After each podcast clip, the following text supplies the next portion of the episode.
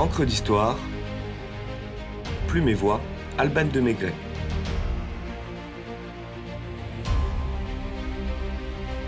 La folle destinée ou le visage de Beaumarchais.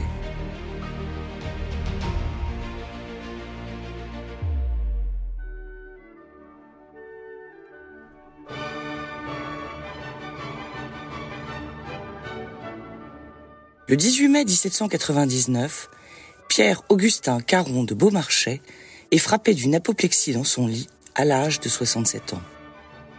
Une mort foudroyante met fin à une vie ébouriffante et inaugure une postérité non moins éblouissante. Beaumarchais, me voici. Beaumarchais, me voilà. Beaumarchais-ci, Beaumarchais-là.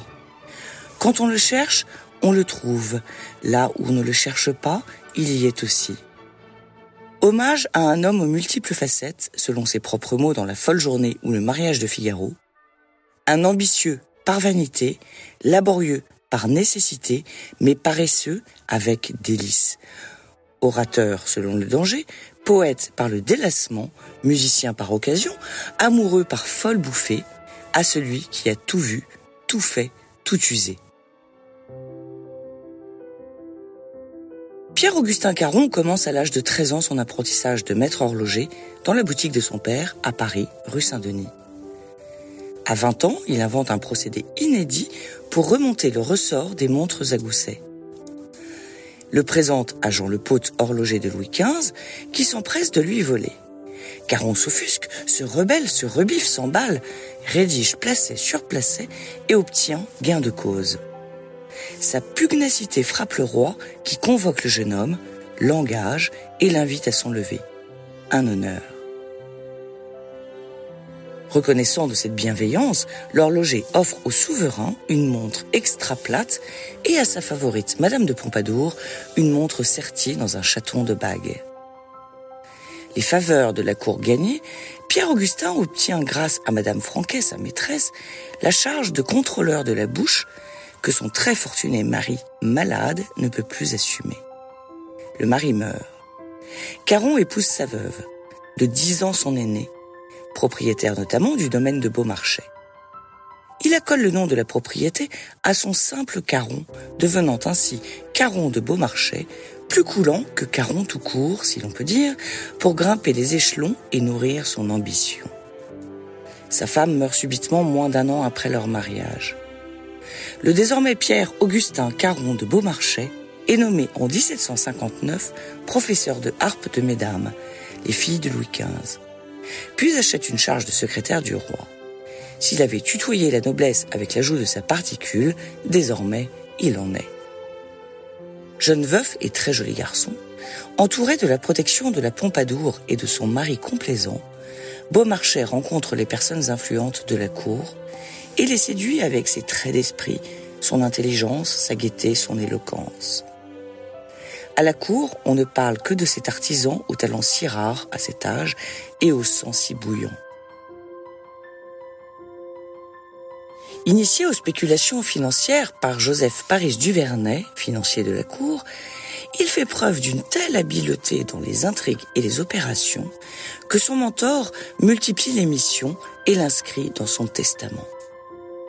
De retour d'un voyage d'affaires en Espagne en 1764, le nouveau lieutenant général des chasses au bailliage et capitainerie de la Varenne du Louvre écrit pour se détendre quelques pièces mineures mais prometteuses qu'il joue en privé au château d'Étiole, résidence de la maîtresse royale et son mari.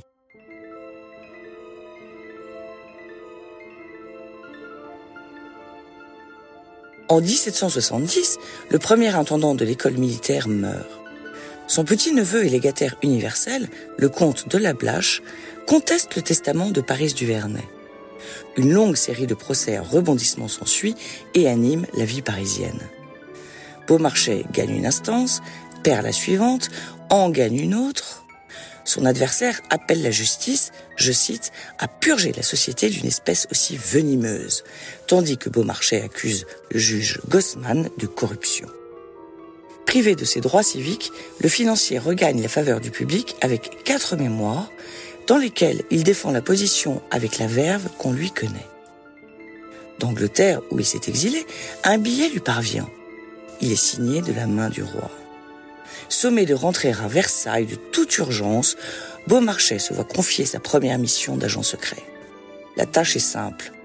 Retourner à Londres et négocier avec Charles Thévenot de Morande, par l'intermédiaire du chevalier Déon, la destruction d'un pamphlet diffamatoire à l'égard de Madame du Barry, nouvelle favorite de Louis XV depuis la mort de la Pompadour, intitulé Mémoire secret d'une femme publique. Il aurait répondu comme son Figaro dans le Barbier de Séville Vous me voyez prête à servir de nouveau votre Excellence en tout ce qui lui plaira de m'ordonner. Mission accomplie. Beaumarchais revient triomphant à Paris le 10 mai 1774 pour s'entendre dire Le roi est mort, vive le roi. Il peut donc s'asseoir sur sa rémunération, d'autant que Louis XVI n'a que faire de la réputation de la favorite d'un défunt, fut-il son grand-père.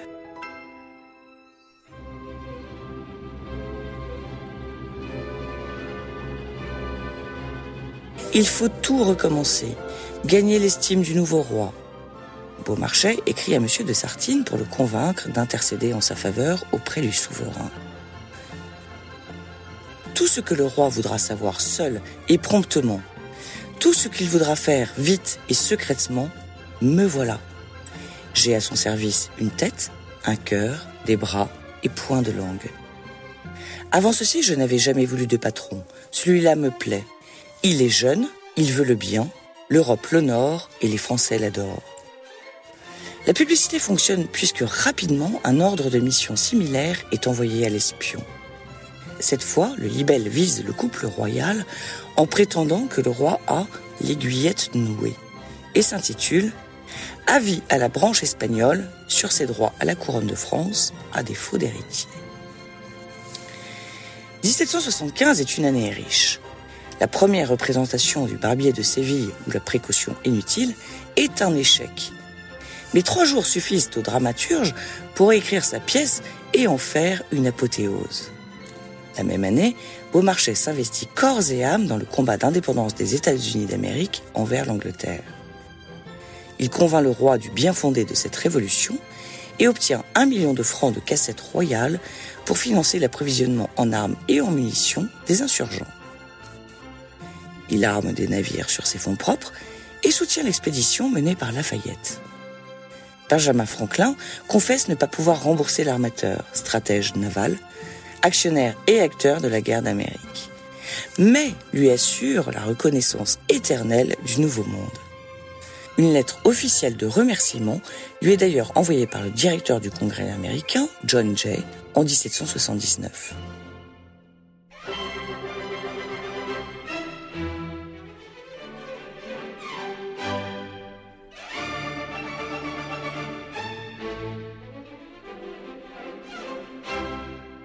Beaumarchais fonde la Société des auteurs et compositeurs dramatiques en 1777 précaution utile pour garantir les droits patrimoniaux et moraux des auteurs, que Sainte-Beuve qualifiera de génial. La folle journée ou le mariage de Figaro en 1784 connaît un succès inouï. L'insolence, l'irrévérence du ton lui valent tout de même le cachot, mais Louis XVI doit vite céder à la pression publique et relâcher le dramaturge en 1792, l'autre Tartuffe ou la mère coupable vient clore la fameuse trilogie qui inspire à Rossini et à Mozart de grands opéras.